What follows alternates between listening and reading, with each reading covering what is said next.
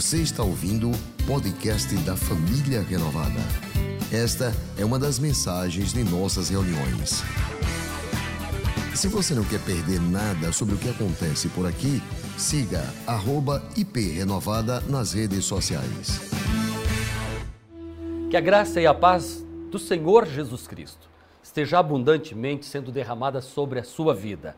Mais um domingo que estamos juntos para mais uma transmissão da família renovada. E eu tenho procurado aproveitar este tempo de pandemia, este momento que estamos vivendo no mundo, que é singular, e que a Igreja de Jesus não está sendo poupada do que está acontecendo em todo o planeta.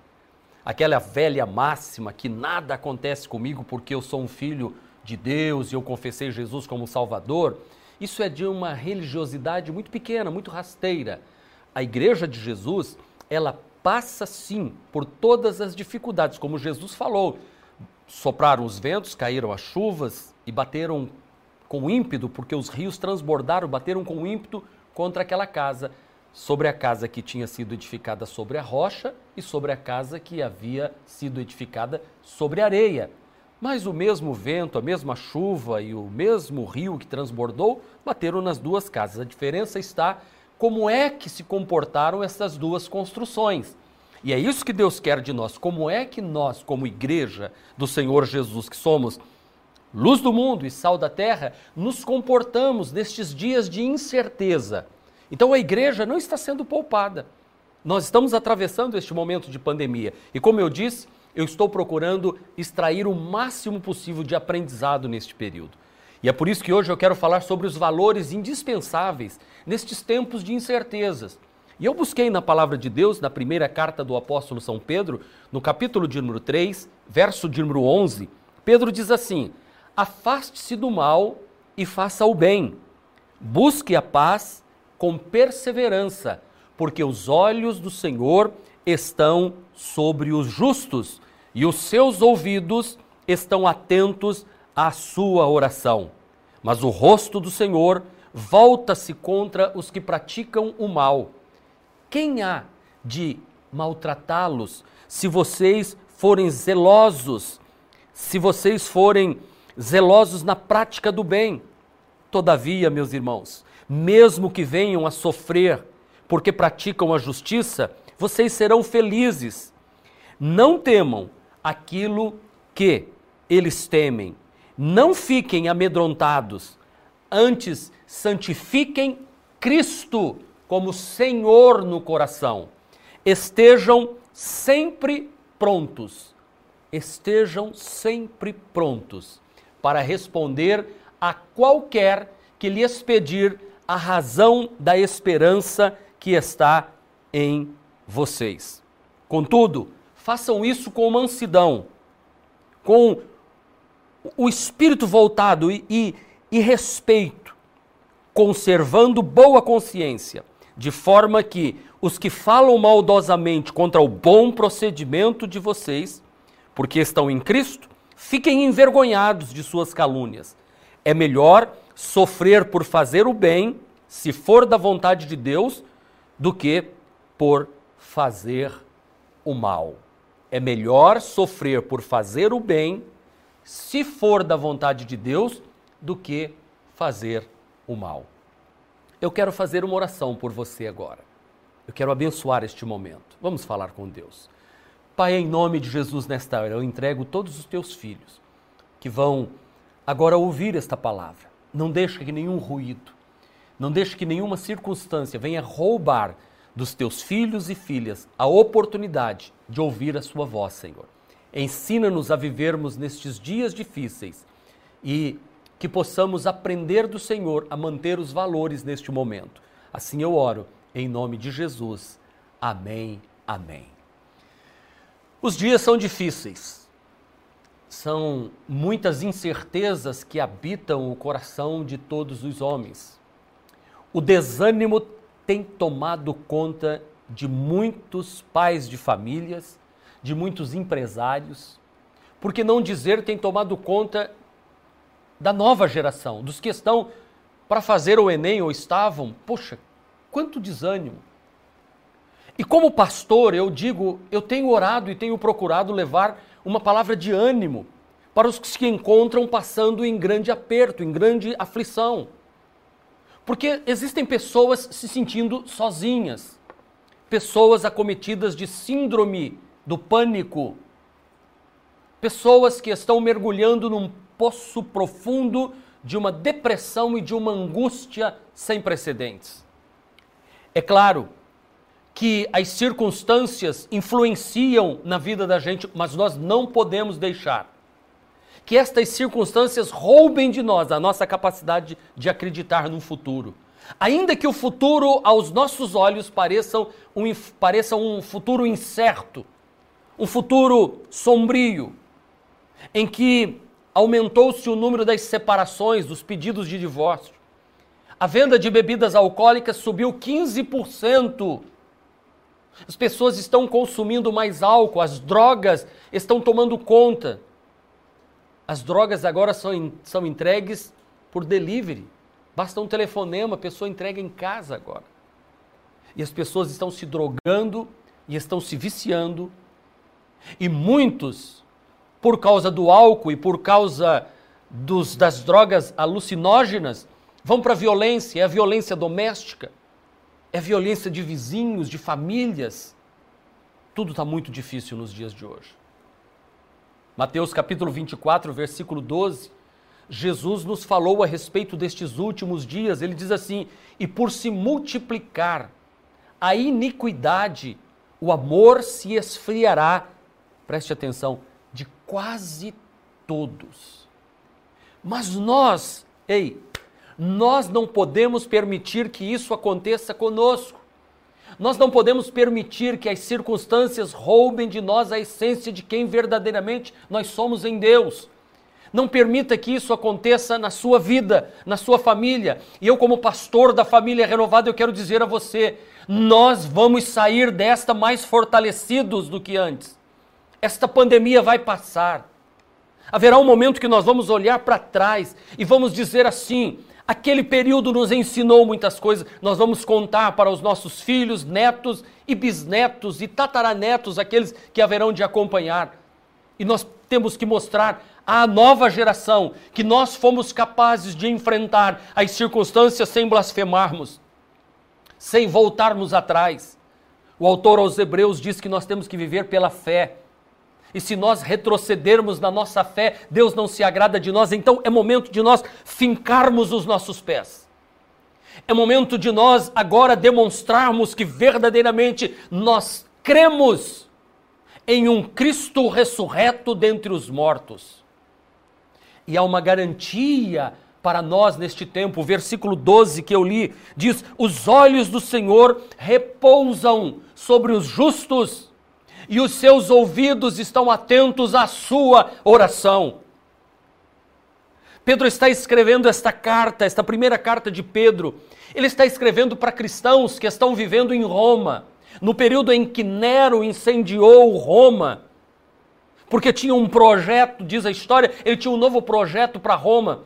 E então ele incendiou Roma e colocou a culpa nos cristãos. Os cristãos passaram a ser muito mais perseguidos e corre a boca miúda no meio dos cristãos que os cristãos estão sendo presos e levados para serem queimados lá nos palácios de Nero. Eles estão sendo levados para serem devorados por feras. É para este povo que Pedro está escrevendo e ele diz: vocês precisam ter uma vida exemplar cristã no, no momento em que vocês estão vivendo de dificuldades, todo o capítulo de número 3, ele está falando de vida exemplar, dos deveres dos casados, vida exemplar no serviço que prestam aos outros, vida exemplar no amor fraternal, a prática do bem. Pedro nos ensina nesta sua primeira carta e as orientações que ele nos dá é que nós devemos permanecer firmes. Então, estes conselhos, estas dicas, estas pistas, estes recados que estão aqui para aquele povo que estava vivendo num tempo difícil, eles são para nós também nos dias de hoje. E o primeiro valor que nós não podemos perder em tempos de incerteza é a coragem. Em tempos difíceis, não perca a coragem. A coragem é a mola mestre que nos impulsiona a continuar. E Pedro diz assim: quem há de maltratá-los se vocês forem zelosos na prática do bem? Não temam aquilo que eles temam, nem fiquem amedrontados. Não tenha medo de um, de um vírus, não tenha medo de um decreto, não tenha medo do que vem. Fiquem firmes. Os outros que não têm Deus, que não sabem no futuro, ficam com medo.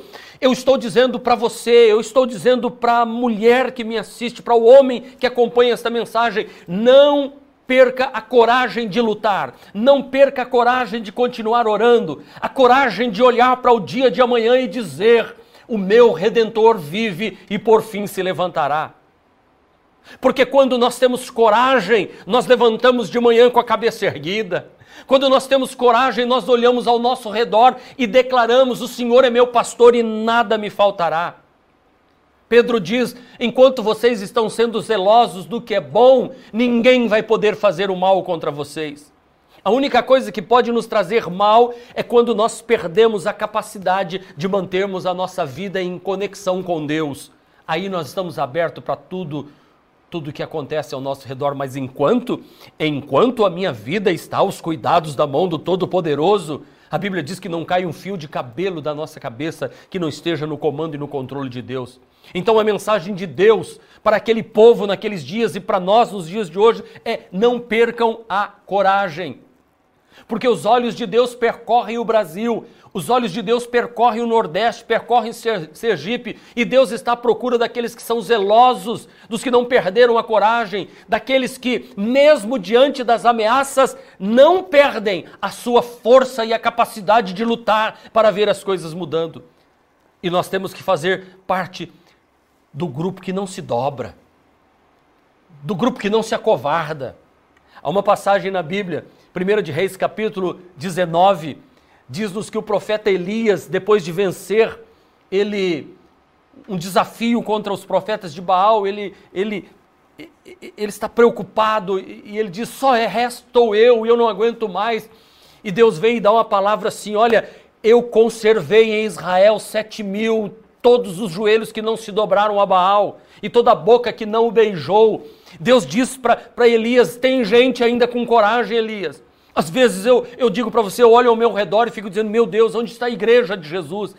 E às vezes a gente fica pensando: será que só, só nós estamos pregando mensagem de arrependimento, mensagem de voltar-se para Deus? E Deus vem e fala ao meu coração: não, eu reservei sim, tem muita gente ministrando a palavra. E é por isso que eu admiro homens como Davi, quando Davi está diante de um, de um gigante chamado Golias, e o Golias quer meter medo em Davi, dizendo: Você está achando que eu sou algum cachorro para você vir comigo com varas e com pedras na mão para lutar comigo? Eu vou destruir você. Olha a resposta de Davi: Tu vens contra mim com espada e com lança, e com escudo. Eu, porém, vou contra ti em nome do Senhor dos Exércitos, o Deus dos Exércitos de Israel, a quem você tem afrontado. E ele disse mais: Hoje mesmo, gigante Golias, o Senhor te entregará nas minhas mãos, ferir-te-ei, tirar-te-ei a cabeça, e aos cadáveres do arraial dos filisteus darei hoje mesmo as aves dos céus e as bestas feras da terra, e toda a terra saberá que a Deus em Israel. Oh, glória a Deus! Davi entrou naquela guerra sabendo que a guerra não era dele. Por isso a coragem de Davi, de saber que ele está fazendo certo porque é certo, ele está em nome do Senhor Deus Todo-Poderoso. Por isso, meu, meu querido, minha querida, amados da família renovada, se vocês estão sendo zelosos do que é bom e do que é bem e estão mantendo nesta quarentena santidade em casa, vida com Deus, honrando seus compromissos, amando a igreja do Senhor, servindo com alegria, pode ter certeza de uma coisa: Deus vai dar a vitória. A família renovada como um todo está sendo um instrumento usado nas mãos de Deus. Nós não podemos viver numa geração de intimidados. A nossa geração está muito intimidada com tudo. A igreja de Jesus precisa se levantar e dizer assim: não importa esse sistema do mundo, nós não vamos cair na mentira do diabo, na falsidade, na hipocrisia. Não, isso não é para nós. Nós vamos manter os nossos valores. Porque deixa eu lhe dizer, a fortaleza do inimigo não é o que ele pode fazer contra mim. A força que o inimigo tem é aquilo que, que ele fala e que eu acredito nas afrontas dele para mim. Ela só é forte pelo que eu faço a mim mesmo quando eu ouço as afrontas dele. Se Davi tivesse deixado que aquelas palavras negativas do Golias entrasse nos seus ouvidos e descesse para o seu coração, ele ficaria acovardado, perderia a coragem de lutar. Mas ele não permitiu que aquele inimigo se tornasse forte por aquilo que ele estava falando. Nenhum inimigo é forte o suficiente para lhe destruir. É você que se destrói quando se imobiliza, quando passa a olhar para baixo, quando passa a desistir. Por isso, Pedro diz no verso 12: Quem nos fará mal se formos zelosos do que é bom? Quem é que pode me destruir se eu manter minha cabeça erguida? Nenhuma circunstância, nenhum decreto pode tirar um servo de Deus de continuar olhando para o Senhor. Vocês se lembram dos moços na fornalha de fogo ardente? A história na Bíblia Sagrada, no Velho Testamento, de três moços que foram obrigados a se dobrar diante de uma estátua que Nabucodonosor, rei da Babilônia, havia construído, e eles disseram: Nós não vamos nos dobrar. E o rei disse: Se vocês não se dobrarem, eu jogo vocês na fornalha. Eles disseram: Rei, nós não nos dobramos. O rei jogou-os dentro da fornalha, mas eles permaneceram sem nenhuma queimadura no corpo. Porque eles confiaram no Senhor. Mas eles disseram: se Deus não nos livrar da fornalha, não tem nenhum problema. Nenhum problema. Nós continuaremos servindo e adorando a Ele. É desta coragem que eu estou dizendo. Coragem para aceitar de que venha o que vier, o Senhor nos dará vitória. Isaías 54, 17 diz que nenhuma arma poderá derrotar os filhos de Deus o que o Senhor faz pelos seus servos é lhe dar vitória. E quando Deus fala, está falado. Quando Deus diz, está dito. A Bíblia Sagrada nos ensina isso. Então, quando eu me pego, às vezes, desanimado, olhando para as, para as dificuldades, às vezes que enfrento aqui na igreja, com tudo que está acontecendo, contas a pagar, eh, sabe, às vezes sendo incompreendido, e a minha esposa vem e fala assim: se anima, vamos lá, vamos em frente, vai dar certo. E aí eu oro, eu digo, chego à conclusão: espera um pouquinho, essa guerra não é minha, é, é o Senhor que peleja por nós, foi o Senhor quem chamou, o Senhor que vocacionou. Então eu me apego no Salmo 91, versículo 10, e digo assim: ó, nenhum mal te sucederá, nenhuma praga chegará até a tua tenda, porque os seus anjos darão ordem a teu respeito para te guardarem em todos os seus caminhos. Eles te sustentarão nas suas mãos para que não tropeces com o teu pé em pedras. Você pode pisar o leão, o áspide, calcar os, pés do filho do leão e a serpente.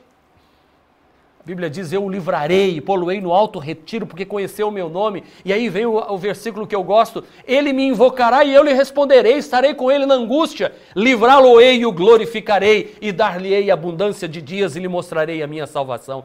É o que eu digo: eu não tenho medo do futuro, porque o meu Deus já está lá. Então não perca a coragem de lutar. Seja como Gideão que lutou, que teve coragem. O anjo do Senhor disse: Você é um valente, você é um guerreiro.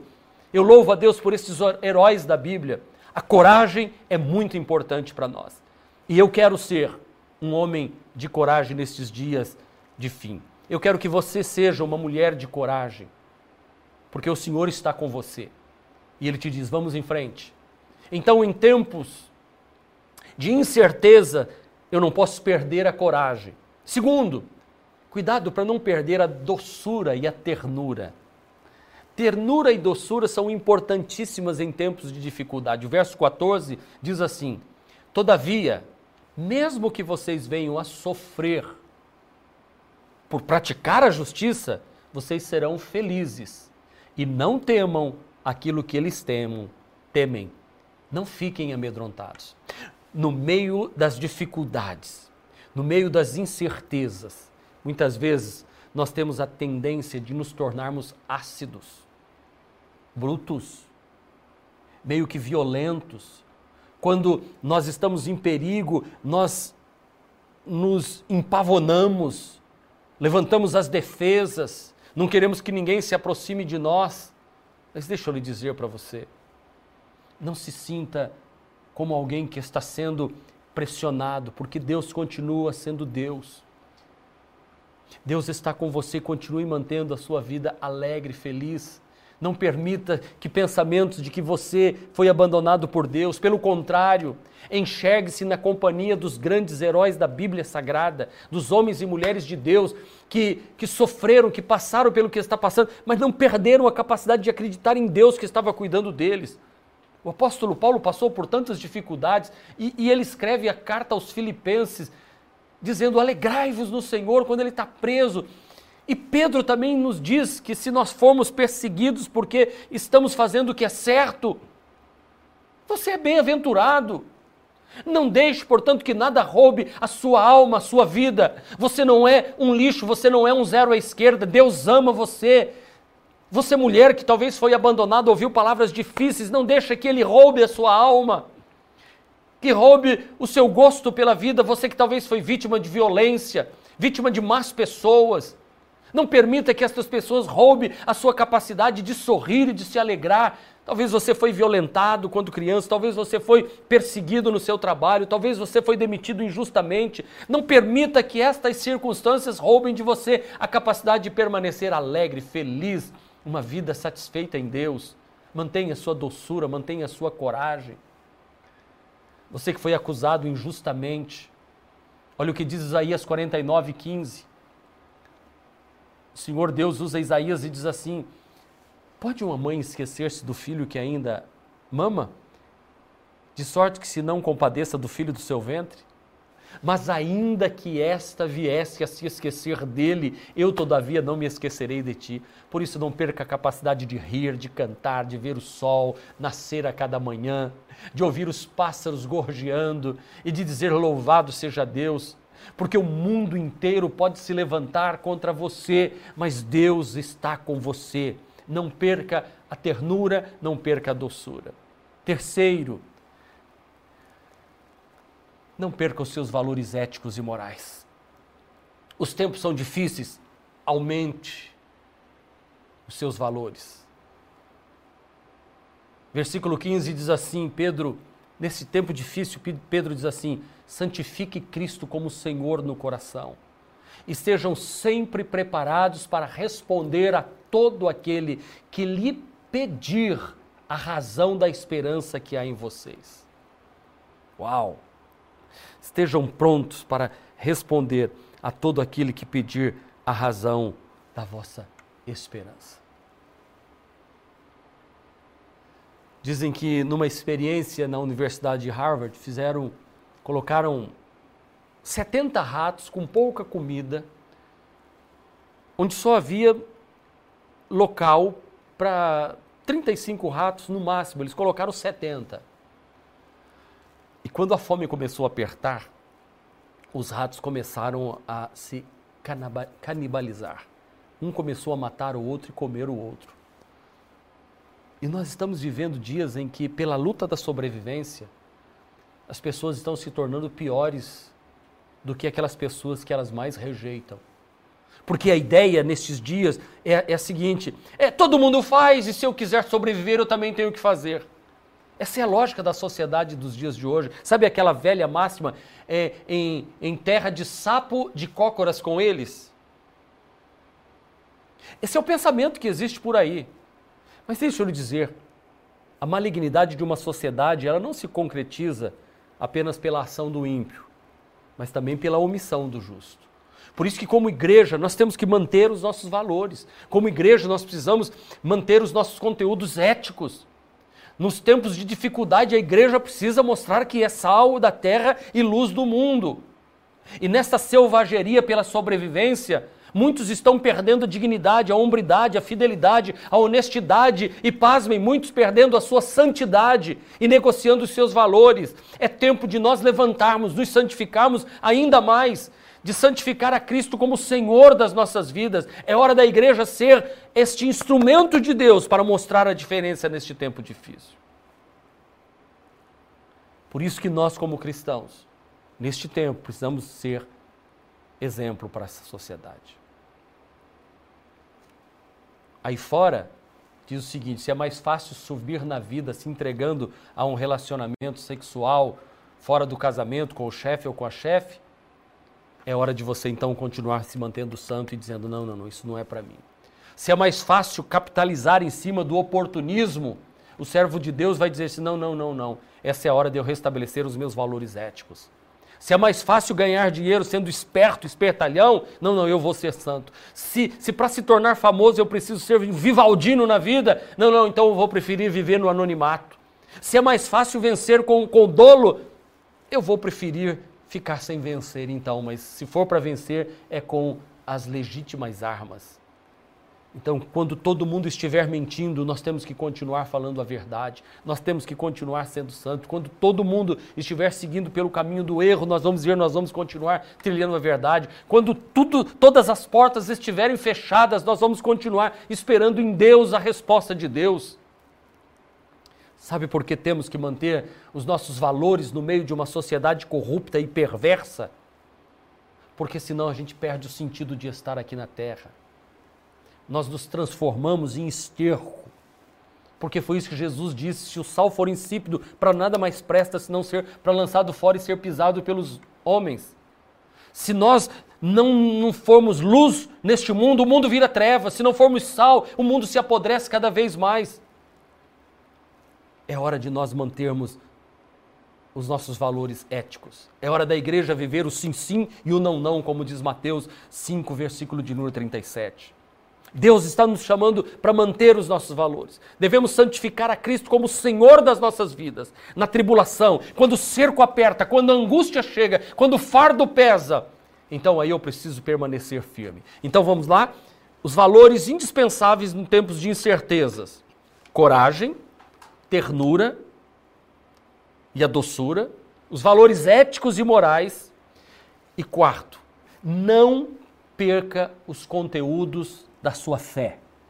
Não perca os conteúdos da sua fé. Versículo 15 diz assim: Estejam sempre preparados para responder a qualquer que lhes pedir a razão da esperança que está em vós. Meus irmãos, tem tanta coisa acontecendo, tantos escândalos, tanta falsidade, tanto charlatanismo, tanta mentira em nome da fé, que muita gente diz que não sabe mais joeirar, separar o certo do errado.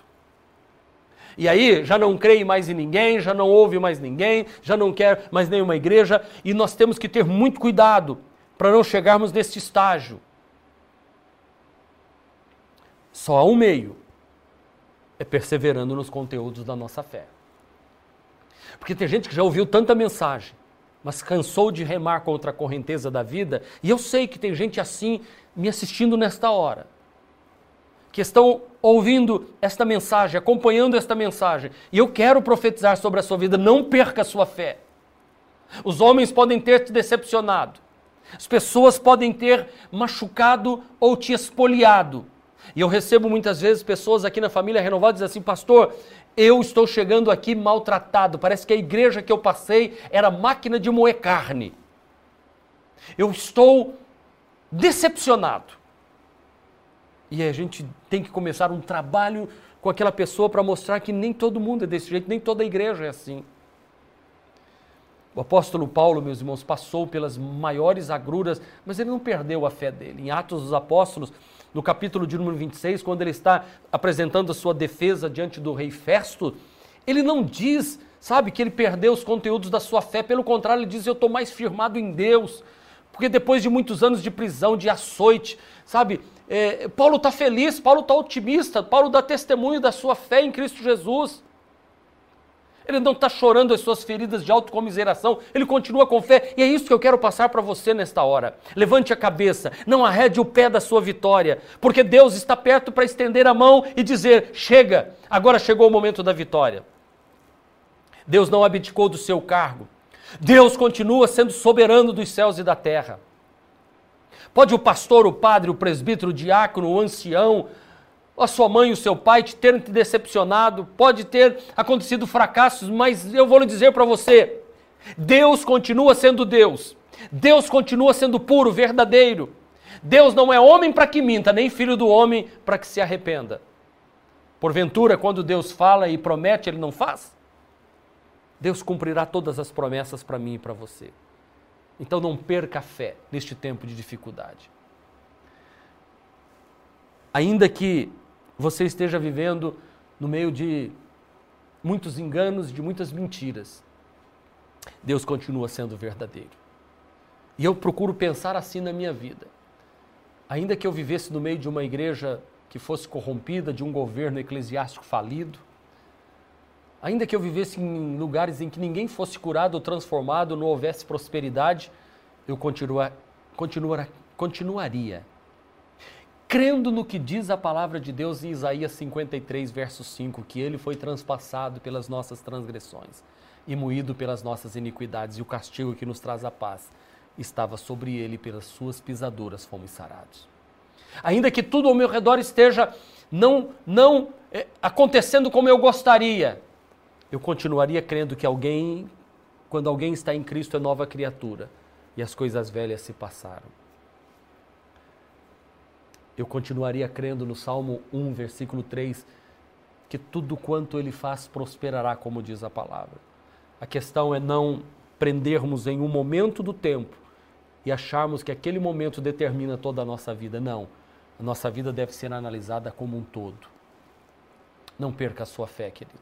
Não desanime. Se você está prostrado, se você está batido, se levante e deixe Deus te dar a vitória. Levante-se desse sofá. Deus não morreu, Deus está vivo. Deus é Deus dos céus e da terra. Conta-se que Martin Luther King Jr., líder negro no movimento para a libertação dos negros no sul dos Estados Unidos, depois de ter lutado muito e não ver nenhum sucesso, ele desanimou, deitou na casa dele, deprimido, arrasado, e a sua esposa, chamada Aretha King, um dia foi ao quarto, se vestiu de preto, colocou um chapéu preto, chegou, e ele disse, o que, que você está fazendo, mulher, vestida de preto? Ela disse, é, estou de luto. Ele, por quê? Porque Deus morreu. Ele disse, você fala como uma louca, que Deus morreu. Ela disse: se Deus não morreu, levante-se deste sofá e vá à luta e vá buscar a vitória para o nosso povo. É assim que nós temos que ser, queridos. Deus continua vivo e nós temos que manter os valores indispensáveis nestes tempos de incerteza: coragem, ternura e doçura, valores éticos e morais, conteúdos da nossa fé. E lembre-se que você é espelho eu concluo com esta palavra: tem gente olhando para você. Pedro diz assim: façam tudo com mansidão e respeito, conservando boa consciência, de forma que os que falam maldosamente contra o bom procedimento de vocês, porque estão em Cristo, fiquem envergonhados de suas calúnias. Uau! Tem gente olhando para a maneira que nós estamos nos comportando. Aracaju, Sergipe, o Brasil está olhando como é que a igreja está se comportando nesse momento. Que aqueles que falam mal de nós, que aqueles que têm prognósticos de derrota para nós, fiquem envergonhados por causa do bom procedimento que nós temos. E é isso que Deus tem para mim e para você.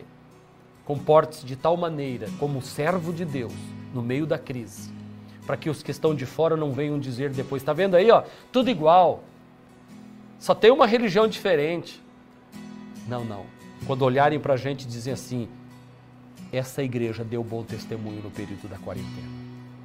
Quando olharem para nós, vejam cristãos genuínos e verdadeiros, cujo comportamento permaneceu firmado, que não negociaram seus valores, que não se acovardaram, que não entraram em férias, eu digo, a igreja não está de férias, nós continuamos mantendo os nossos valores, os nossos princípios. E eu quero ver cristãos que fechem a boca dos sociólogos, dos antropólogos, dos psicólogos, dos psicanalistas, dos que estudam acerca do comportamento humano, que eles façam prognóstico a nosso respeito e diz assim: eis aí um povo que soube enfrentar este momento de crise. Que as pessoas olhem para a igreja, eu como pastor, sonho olhar para os membros da igreja, mais de 1.200 membros, e quando terminar essa quarentena voltarmos com 1.500 com todos fortalecidos, gente que vai voltar mais firme, mais forte, mais feliz. E deixa eu lhe dizer, olha, no dia 7 de junho, vai ser o primeiro domingo de junho. Eu quero no dia 6, no sábado, nós vamos fazer aqui um drive tour aqui na igreja, em que as pessoas vão passar com o carro, vão passar aqui por dentro da igreja, o estacionamento da igreja. Nós vamos nos ver pelo menos. Vai ter ali um grupo tocando e cantando, aí o carro vai passar, ninguém vai descer do carro, todo mundo de máscara, vai passar por aqui. Nós vamos ter um, um local para você pegar o kit da Santa Ceia, para levar para sua casa. Nós vamos nos ver, vai ser um momento maravilhoso. E eu quero olhar no rosto desse povo que vai passar por aqui, ainda que eu tenha que ficar o dia inteiro ali em pé, sabe, abençoando, dizendo olá, olá, sabe? Vamos marcar isso para junho. Eu quero que você comece a orar. Quem sabe até lá já está liberado um pouco mais, a gente não faz aí também um, um drive-in, um culto com todo mundo dentro do carro. Nós já tentamos fazer isso, pedimos, não foi autorizado, estamos aguardando o momento para fazer isso. Muita gente querendo se ver, mas deixa eu lhe dizer, nós vamos permanecer corajosos. Nós vamos manter a ternura e a doçura. Nós vamos continuar éticos e moralmente respeitados, com, com a nossa moral lá em cima. Nós vamos continuar dizendo que nós temos fé e acreditamos para que quando olharem para nós, digam: Eis aí um povo de Deus realmente. Que Deus abençoe o seu coração nesse domingo. Que este domingo seja o domingo de você colocar a sua vida diante de Deus, fazendo o bem, fazendo certo, porque é certo. E que estes valores estejam no seu coração. O reino de Deus, a obra de Deus, conta com você, a casa de Deus conta com você. Seja fiel em tudo que você faz. Eu quero encerrar esta mensagem fazendo uma oração por você. Se você quer entregar sua vida para Jesus, Comunique-se nos nossos chats ou entre em contato pelo telefone, nós queremos orar por você e sua família. Pai, em nome de Jesus, salva este homem e esta mulher que ouvindo esta mensagem confessam Jesus como Salvador. Eu abençoo o teu filho e a tua filha que está em casa hoje, nesse domingo, orando, cantando em família. Que hoje seja um domingo de alegria e de felicidade. Que esta mensagem, quando for reproduzida em qualquer outra época, ela possa abençoar pessoas. Eu oro em nome de Jesus. Amém, amém. Graças a Deus. Deus te abençoe. Fique na paz do Senhor Jesus. Este foi mais um podcast da Igreja Presbiteriana Renovada de Aracaju. Favorite e compartilhe essa mensagem com outras pessoas.